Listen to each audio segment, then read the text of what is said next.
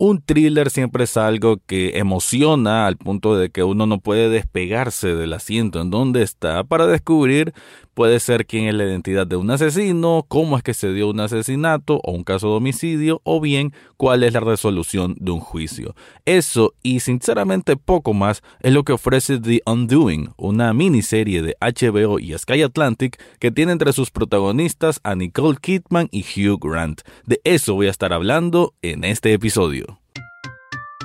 Estás escuchando Echados Viendo Tele, podcast sobre cine y televisión. Para el análisis, Rafael Echado.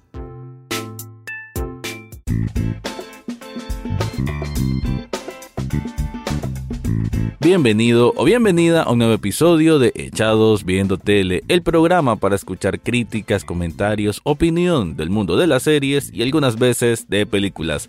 Me quedo ahora con el primer apartado, pero en formato miniserie de 6 episodios que se estuvieron transmitiendo los domingos a través de HBO. The Undoing eh, está basado en una obra, en un libro y pues trata de una familia adinerada, de un matrimonio adinerado en, si no me equivoco, Upstate New York, o sea, una parte eh, de gente bastante pudiente y, con, sí, con muchos recursos en Nueva York, en que se ven involucrados en un caso de asesinato, un asesinato atroz de hecho. Una muchacha de origen latino, que con un mazo le desbarataron la cabeza, creo que fueron como alrededor de siete veces. O sea que la primera la mataron y después todavía siguieron martillando. Una, una, de hecho, y cuando lo muestran, porque la serie lo muestra un par de ocasiones, como quedó totalmente desfigurado el rostro, se mira bastante gore, un gore un poquito gratis, un poquito quizás mm, innecesario, pero bueno, es parte de lo que ofrece esta producción que es eh, con Nicole Kidman, ella misma es productora, junto con David E. Keeley, que este productor o cineasta estadounidense estuvo involucrado también con Nicole Kidman con Big Little Lies. Muchos esperaban de que este iba a ser la nueva gran atracción de HBO por tener otra vez a Nicole Kidman y a este productor y como que bueno era como el paso a seguir después de Big Little Lies que ya quedó desde mi punto de vista y desde muchos críticos especializados instaurada como una de las mejores series de la última década. Y bueno no fue así. O sea esto de Undoing no fue eso que estábamos esperando. Obviamente es muy distinto el tratamiento, es un thriller, es otra cosa aunque sí a veces tuvo su errorcito de ser un poquitín eh, telenovelesca. Cheesy thriller, dicen en. es una frase que van a encontrar en varias críticas en inglés y es como decir un poquito soso. Y creo que sí, pecó un poco de ello. Sin embargo, la conducción que tuvo, la emoción que iba dejando y el recurso que para algunos puede ser barato, pero al final es efectivo de dejar un cliffhanger al final de cada episodio, funciona desde mi punto de vista a la perfección en esta miniserie. En sí lo que trata es de que Nicole Kidman interpreta a la doctora Fraser, que es una psicoterapeuta ahí en Nueva York. Su esposo es oncólogo, oncólogo para niños, casos de cáncer para niños. Y tienen una vida aparentemente pues bastante bien, junto con su pequeño hijo Henry de 12 años. Jonathan es el nombre del, de este oncólogo. Y es él a quien acusan de haber matado a esta mujer porque pues él fue el que estaba, la última persona que estuvo ahí, él sostenía una relación fuera de matrimonio con esta muchacha de origen latino, Elena Alves, así es el nombre del personaje, y desde ahí comienza pues la trama a ponerse cada vez más complicada, ¿no? Porque no es solamente el si él lo hizo o si él no lo hizo, que es una pregunta que se responde hasta los últimos minutos, pero también por las consecuencias y cómo crea obviamente una interrupción, un corte en lo que es el flujo del tratamiento o del, núcleo familiar en sí y un niño, que estamos hablando de 12 años de Henry, que está en esa angustia constante, igual que la mamá. También vemos al FBI, a unos detectives que son muy insistentes en tratar de descubrir esta verdad y que no confían del todo en las primeras declaraciones de la esposa de este Jonathan, que es la doctora Fraser, que es interpretada por Nicole Kidman. Todo eso nos va a conducir hasta la parte del juicio y a un emocionante, pero al mismo tiempo quizás un poquitín exagerado final. Pero bueno, no voy a dar spoiler para que sepan, pero sí voy a hablar un poco del del desarrollo que tuvo y del tipo de desenlace que es sin revelar nada, pero todo esto te lo voy a contar en la siguiente parte, solo que antes te tengo que decir algo.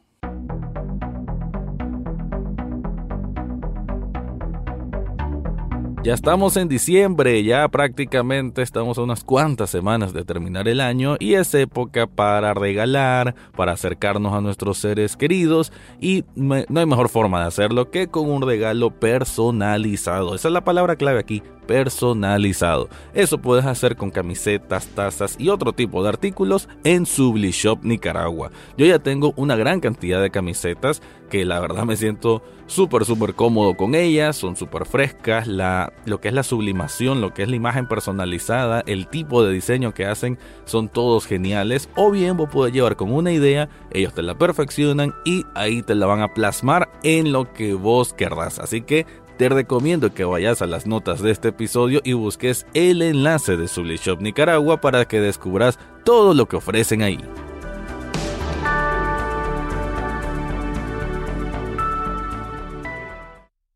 El punto quizás obviamente más alto que lo más que puede jactarse tener esta miniserie The Undoing es pues tener a dos grandes actores que no habían trabajado juntos. Estuve viendo varias entrevistas entre ambos y como que sí se habían topado en una que otra cosa, pero nunca habían tenido oportunidad de trabajar juntos. Y aquí lo hacen pues bastante bien, una dinámica muy creíble de matrimonio entre Nicole Kidman y Hugh Grant, que un Hugh Grant pues obviamente ya mayor, ya un hombre pues que se le nota ya la edad que tiene. Y bueno, una Nicole Kidman que también se nota una mujer muchísimo más madura y que pues obviamente no le es fácil sostener lo que es la situación de, de desesperación que hay, obviamente, ella tratando de mantener un cierto equilibrio en su vida cuando la misma se le ha venido desmoronando.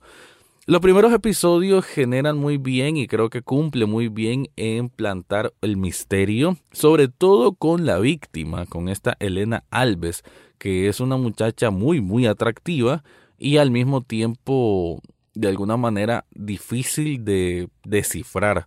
Ella eh, tiene unas cuantas interacciones con la propia doctora Fraser porque esta Elena Alves tiene a su hijo en, la, el mismo colegio donde está el hijo de, de, de, ella, pues de la doctora Fraser, que es Henry, y es la escuela Reardon, que es aparentemente una escuela privada de élite y super mega carísima.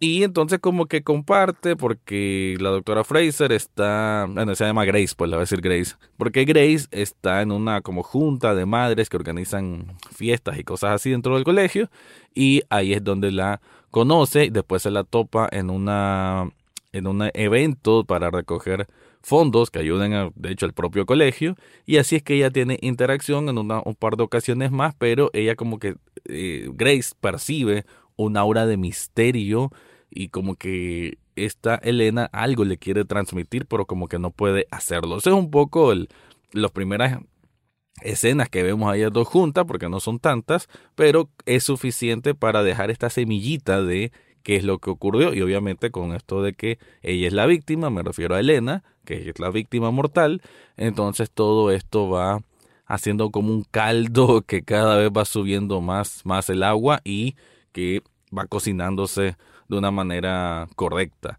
Me parece que el error fue un poco en los capítulos medios en que de alguna forma no era tanto el desarrollo de personajes, sino redundar con aspectos que ya se habían visto. Entonces como que de pronto, digamos, una de las interacciones que también vemos bastante es Grace con su papá, que es interpretado por el siempre correcto Donald Sutherland y que siento que las interacciones estaban bien, eh, creíbles y todo esto, pero al mismo tiempo como que no aportaban demasiado a o no sumaban una nueva capa al personaje. Entonces como que estaban repitiendo una fórmula y como que se sintió desde mi punto de vista un estancamiento, como que no estaba avanzando a lo que era, a lo que requería. Sin embargo, tampoco puedo decirte que me aburrí, pero sí de que en los capítulos medios por ahí sí que el hilo se fue, por lo menos yo siento que el hilo como que se enredó un poquito, se enredó un poco en dar vueltas en sí mismo y esto provocó cierta ralentización del ritmo que llevaba y por ende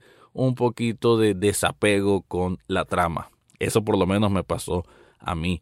Igual eh, hay que decir pues de que como lo dije antes, de que hay un cliffhanger en cada uno de los episodios, esto suma pues para que obviamente quieres ver ya qué es lo que va a continuar y que además como son seis episodios, ya viéndolo en retrospectiva, pues creo que era justo pues que llevaran esos, esos momentos más pausados como para soltar todo al final. ¿Y qué es lo del desenlace? Como dije, no voy a decir spoiler, no te preocupes, pero sí de que el desenlace es precipitado Creo que por ahí puede ir la palabra.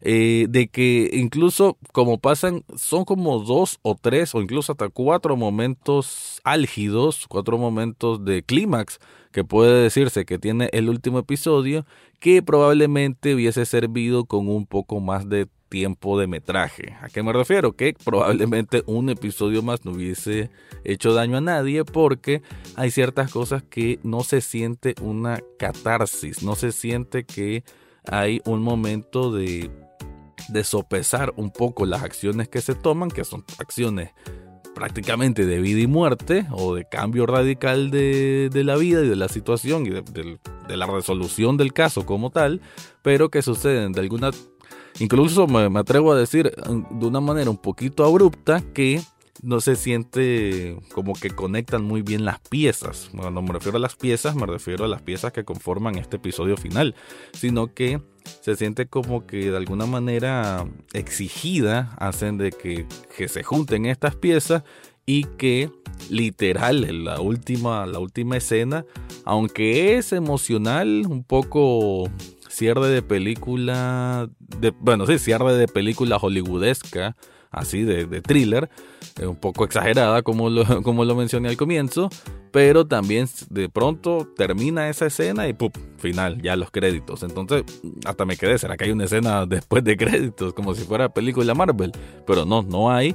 Y eso me dejó un poquitín de mal sabor, ya ahorita viéndolo también en retrospectiva.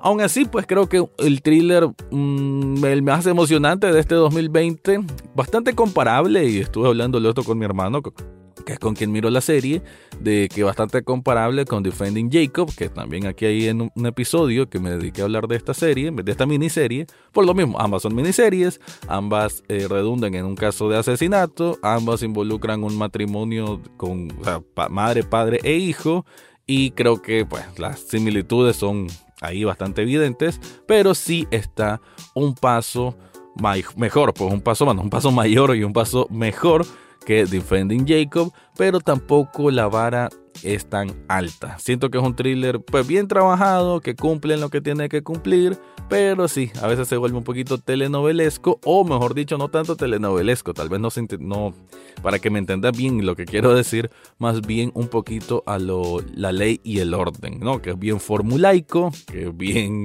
incluso predecible, y que no es tanto lo predecible, sino, o sea, lo predecible no me refiero a a que a uno iba a adivinar cómo terminó, porque sinceramente faltaban como 10 minutos y todavía del episodio final me refiero, y todavía yo no sabía qué, qué iba a pasar, y eso pues lo mantienen súper bien. Sin embargo, un poquito formulaico y predecible en cuanto a cómo se desarrollan ciertas acciones. Y a como lo dije, eso de que no se dio una catarsis de ciertas acciones, o sea, tenías una protagonista, dos protagonistas que prácticamente no los ves haciendo catarsis después de pasar tantas cosas, y eso sí creo que es un error de argumento. Pero bueno, con eso cierro este review. Me gustaría saber si vos viste The Undoing, si la pensás ver. Yo la recomiendo, creo que nunca cae mal un thriller, te separa bastante de, cualquier situación que estés viendo porque te, te, involucra de lleno, pues te metes de lleno en la historia y con actuaciones muy muy convincentes, pues es una muy buena producción. Ahora sí, con eso me despido. Este fue mi review de The Undoing. Eso fue todo por hoy en Echados Viendo Tele. Recordá seguirnos en Facebook, Twitter e Instagram. Además, podés estar al tanto de cada episodio en Spotify, iTunes, Google Podcast o hasta en YouTube. Gracias por escuchar y será hasta la próxima semana.